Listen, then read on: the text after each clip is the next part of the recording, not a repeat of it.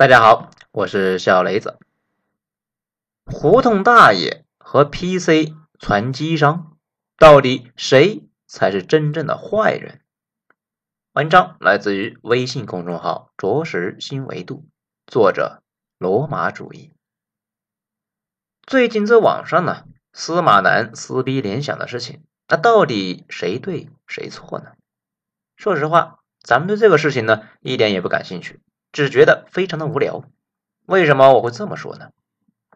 因为这个就像某一天你走在大街上，一个满脸横肉的老大爷啊，突然呢冲到你面前，说你四十年前摸过隔壁翠花的屁股，无耻下流，现在他要为翠花讨回公道，让你必须啊给个交代。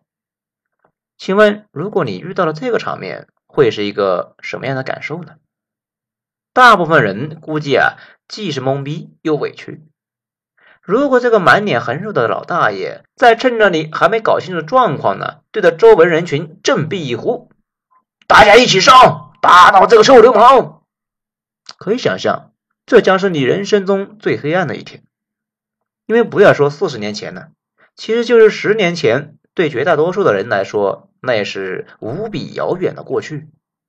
猛然有一个人冲上来翻你的旧账，可能你自己啊都记不清楚，当时到底发生了什么事情。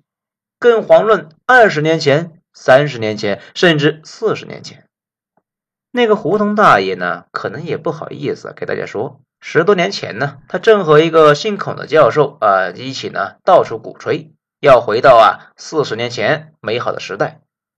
说实话，大部分人呢。可能都不知道四十年前到底是个什么样子，是云卷云舒、岁月静好，还是疾风劲雨、惊涛骇浪？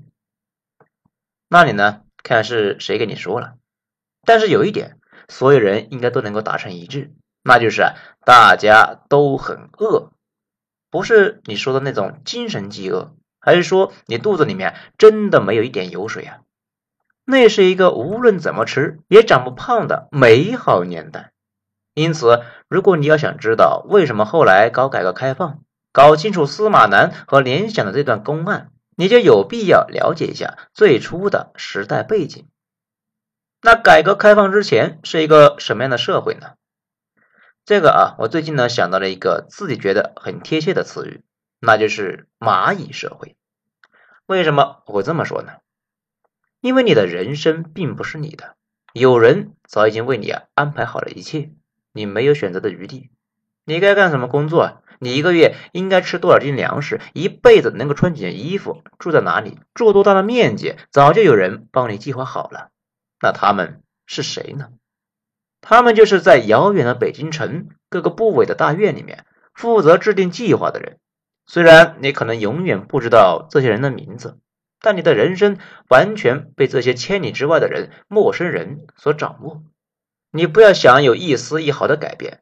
一来没有这个条件，因为那个时候啊，只有国营商店是合法的，一切都是要凭票来购买的，而你的粮票、布票、肉票、邮票的数量都是精心测算过的，保证让你啊面黄肌瘦、衣衫褴褛，绝不用担心营养过剩、身体发福。刚好让你啊，既饿不死又活不好，而且呢，你也不要想四处乱跑，因为住旅店、买火车票都需要单位的介绍信，没有这些，随时都可能被当成地富反坏右抓起来。因此，虽然没有锁链和牢笼，但是你却无处可去，你只能够老老实实的做你该做的那个小蚂蚁。而且你千万不要想自作主张啊，改变这种别人替你安排好的生活啊，那后果是非常严重的。有多严重呢？来，咱们给你举个小例子。我在兰州二四二厂的时候，周围的农民有时候会偷偷摸摸的抱日机啊，提个兔，混入工厂的宿舍区，企图呢卖给厂里的职工换两个急用的钱。但这个行为必须像地下党混入敌占区、秘密接头那样谨慎呢。一旦被厂革委会发现，立刻就会被五花大绑到工厂门口的电线杆子上面，然后被民兵用皮带啊抽打，是真的打。谁让他竟然敢破坏计划经济呢？搞投机倒把的呢？这就是那个胡同大爷经常向大家描述的美好时代。这种景象，现在的人可能无法想象。但是呢，我可以告诉你，直到三十多年前，游街示众、公仆大会、当众枪决，那都还是现实生活中经常上演的一部分。所以，过去和今天完全不是一回事。我们的社会其实真的已经进步了很多很多，只是我们现在已经习以为常，感受不到而已。因此，拿今天的道德准则去考量三十多年前的人和事，这本身就是极其荒唐的。说起三十多年前，准确点呢，也就是三十八年前，联想成立了。当时那种蚂蚁社会刚刚结束不久，大部分的人依然是心有余悸啊，敢出来做生意的，基本上啊，那都是胆大如斗的人。此时正是改革开放的初期，国民经济呢。濒临崩溃，几乎所有的国营企业都处于严重亏损的境地，所以国家迫切的希望让一部分人先富起来，搞活市场经济，带动整个社会。但在当时，计划经济搞了这么多年，大家对市场经济呢，完全是两眼一摸黑呀。今天任何一个人穿越回去啊，就凭你平常听到的这些名词，知道一点点的商业技巧。足以超越当时所有的学术泰斗、经济大师，变成天下首富。当然，也可能会被抓起来，以散播资产阶级言论、投机倒把的罪名判一个无期徒刑，甚至呢被枪毙了事。因为在很多地方依然做得吓人呢。甚至到了一九八七年，很多人的思想还转不过弯。傻子瓜子年广久就在这一年被抓。因为他开厂赚了一百万元，当地的官员对这个新生的资产阶级啊非常看不惯，甚至呢想要他的脑袋。幸好被邓小平及时知道，保了下来，他这才逃过一劫。所以在一九八四年做生意，那是要冒很大的风险的，个人是不敢做的。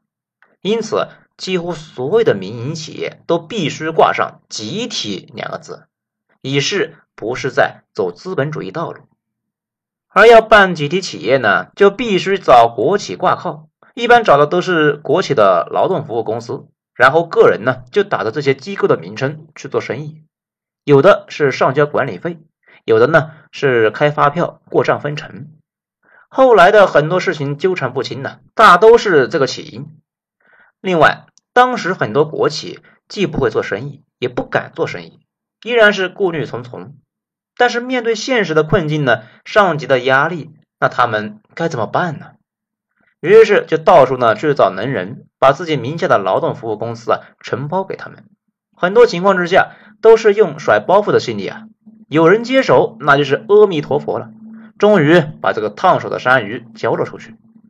至于股权该怎么分配，做大了以后该怎么办，知识产权归谁？当时的人根本就没有这些概念，更没有想到过这么多。因此，司马南说联想的第一桩罪，大概呢就是在说这件事情吧。但是，如果你要在三十八年之后，几乎是小半个世纪了，用现在的商业逻辑呢去追问当时的人是不是心存恶意，这就好像你等到我的孙子都知道如何去勾引女同学了，你突然呢来指责我。三十八年前上初中的时候，为什么摸了同桌翠花的屁股，大耍流氓呢？说实话，我相信作为我这个当事人自己呢，肯定都不记不清了。是因为我正和翠花在谈恋爱，无意中把手放在了她的屁股之上，还是因为翠花想调戏我，故意呢把屁股往我的手上蹭了蹭呢？又或者是我在帮翠花打她屁股上的蚊子呢？重要的是啊，不管我的手和翠花的屁股之间到底发生了什么样的物理过程，讨论这件三十八年前的事有意义吗？如果呢，一定要找出一点意义的话，那就是当初这些人敢下海的人呢，他们的勇气和担当，直到今天都值得我们敬佩。至于二十年前的国企改制，当时是作为运动来搞的，和今天很多人啊可能都已经忘记了。二十年前，国企的数量庞大，遍及社会的方方面面，到处啊与民争利，而且大部分都是一堆烂摊子，企业效益不好，负担沉重，资不抵债。国家呢，就是想通过这个政策来甩掉这些包袱，所以除了事关国家安全的关键性的金融、国防、重工、能源和社会公共服务部门，大部分的民生和服务行业，不管挣不挣钱，当时啊都是一刀切，全要推上市场。既然要甩包袱，那就不可能没有一点损失嘛，让私人占一点便宜，只要不是太过分。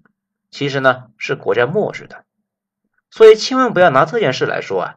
当时的政策是鼓励这一切的，虽然在这个过程中确实有各种黑幕，但很多人空手套白狼，一夜暴富，做的呢太过了一点。